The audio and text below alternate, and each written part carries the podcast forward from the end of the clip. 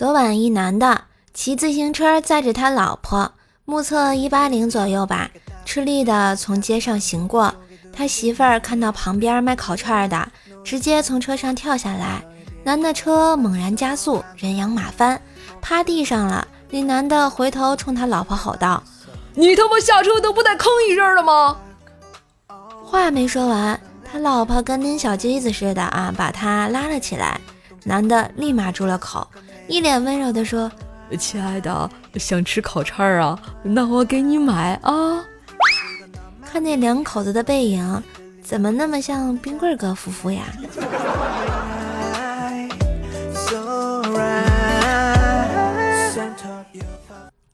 冰棍哥交了工资要零花钱，冰棍嫂说：“一个男人不能兜里没有钱，所以我想以后啊把工资分成两份儿，一人一份。”冰棍哥说：“老婆，你太英明了，怎么分？你工资五千九百一十八吧，啊，一人一半呗。”哦，真的？当然是真的。冰棍哥手一伸，呃，给我吧。冰棍嫂掏出十八块，然后说：“给。”说好的一人一半呢？怎么就十八块？我前一半，你后一半啊？你妈的！说的漂亮，比原来还少了两块钱，没爱了。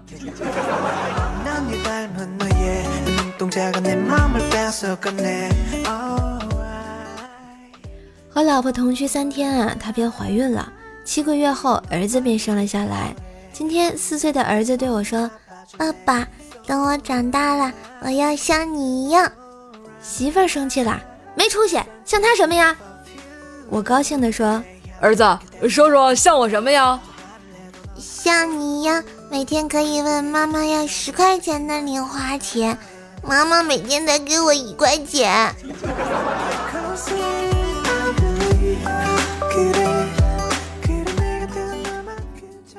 岳父对在工地搬砖的小舅子不抱有希望了，就把所有的希望呢都寄托在他的孙子上。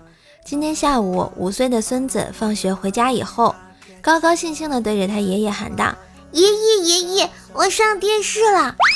岳父既高兴又激动地大喊道：“啊，快告诉爷爷上的什么频道啊！”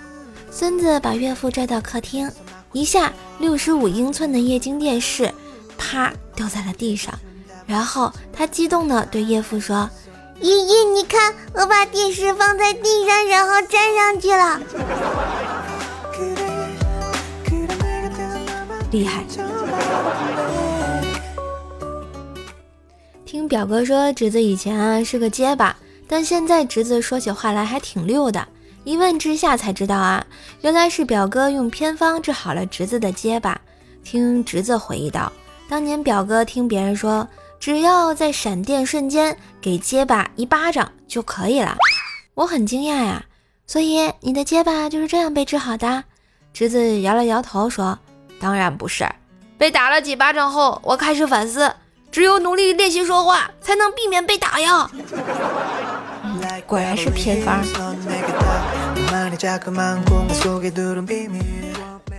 一女同事满脸惆怅跟我抱怨。哎小孩在学校太调皮了，抢别人的零食不说，还抓虫子吓哭人家女孩子。我安慰她说：“男孩子嘛，调皮一点很正常，起码能证明他胆大呀。”女同事又叹了一口气说：“问题是她是女孩子呀，吓哭的是女老师啊。”呃，这就厉害了。